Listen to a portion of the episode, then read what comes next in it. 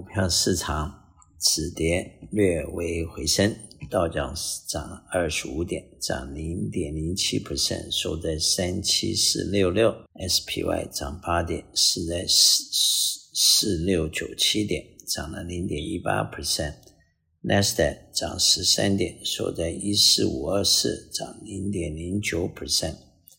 分别涨零点零七、零点一八和零点零九 percent。欧洲方面，英国负零点四三，德国负零点一四，法国负零点四零。亚洲方面，日本正零点二七，香港恒生负零点六六，中国上海负零点五四。那么再来看一下债券市场，债券市场目前来看，美国的国债大约在四个四点零五。加拿大三点二五，巴西十点五八，墨西哥九点一三，德国二点一五，法国二点六九，瑞士零点七五，日本零点六零，新加坡二点七六，南韩三点三二，印度七点二二。呃，美国的国债短短期国债三个月。五点三七，六个月五点二五，一年四点八三，一年的国债已经跌到了五 percent 之下，两年四点三八，五年四点零一，十年四点零五，三十年四点二零。大约两个月前，国债曾经去过五点零五到五点一，现在到四点零五，足足在两个月里面，国债。长期国债已经跌了四个 quarter，前几天曾经去过三点八，跌了五个 quarter，这两天略微回升，而短期国债还是，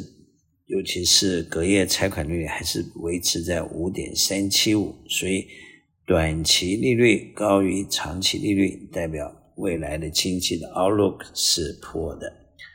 那么，呃。Commodity 方面，西德州油现在七十三块七毛七，布兰特油七十八块七毛八，Natural Gas 两块八毛八，黄金两千零四十四块，小麦六百一十六块，铜三百八十一块，黄金还是在两千块之上。通常当黄金上涨的时候，代表人们对。国际情势和对资金的这个风险度是有些担心的，另外也就是代表有通货膨胀的疑虑。那么目前代表消费者的恐惧和摊分的指数在七十四，前几天大约在七十九，最高现在七十四。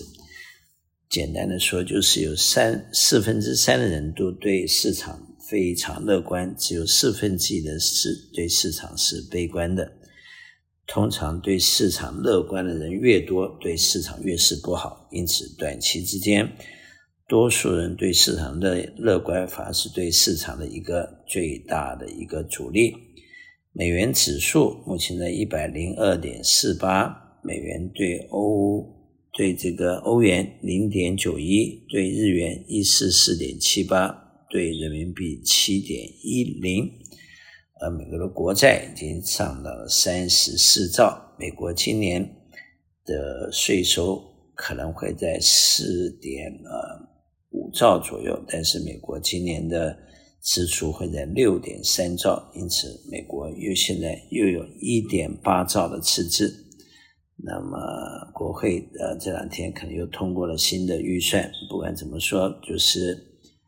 美国目前就是不断的印钞票，不断的增加国债，这个气球吹吹吹，要吹到哪一天会爆，不知道。不过，